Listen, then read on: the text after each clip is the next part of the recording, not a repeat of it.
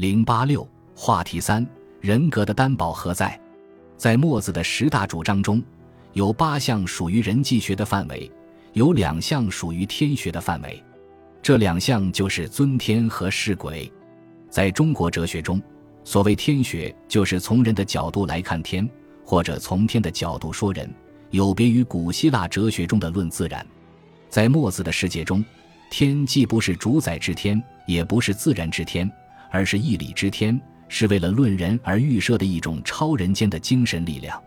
墨子认为，有一种比人还强大的精神力量，那就是天和鬼。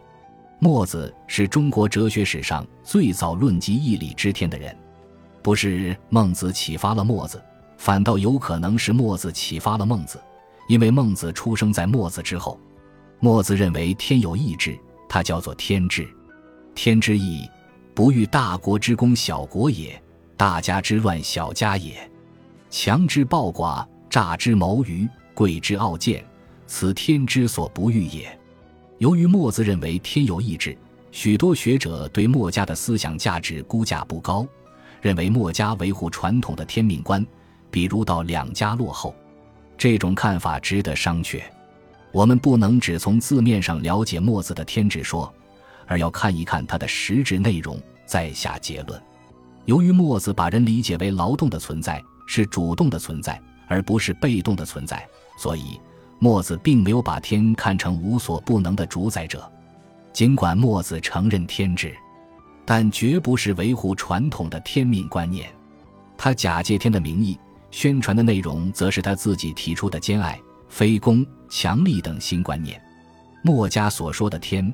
并不是传统天命观中的主宰之天，也不是基督教中所说的万能的主，而是为了论人所预设的义理之天。墨子从对人的理解中推演出天的观念，意在把天说成兼爱原则的终极担保者。晚于墨子的孟子也是这种思路，他从人性善出发，推演出天性善，把天视为性善的终极担保者。他们思路大体上是一致的。都是消解了主宰之天，树立起义理之天，都想利用天的权威性，表达自己提出的新观念。墨子说的十分直白：“我有天志，譬若伦人之有规，匠人之有矩。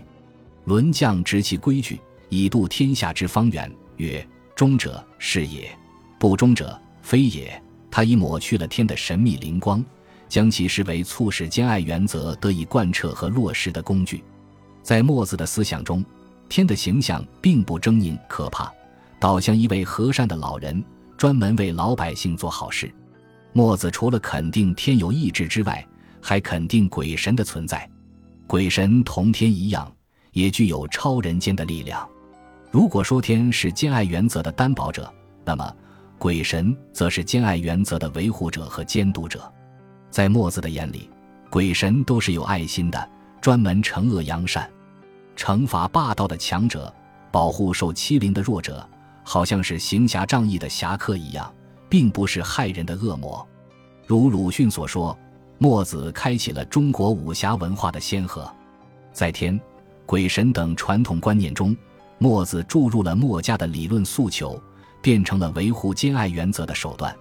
从形式上看，墨家的天论思想无疑是落后的；而从内容看，则是进步的。不能一概否定，这实际上是一种人道原则的表达方式。在墨子哲学中，天学是为人学服务的，并不是人的主宰者。墨子树立起天和鬼神的权威，真正的意图是要建立一种王权的监督机制。他的希望是：天子有善，天能赏之；天子有过，天能罚之。令人遗憾的是，天实际上非但起不到监督王权的作用。反倒可以为帝王所利用，成为君权神授的口实。在君权神授的掩饰下，帝王们为所欲为，使得墨子的良好愿望不能不落空。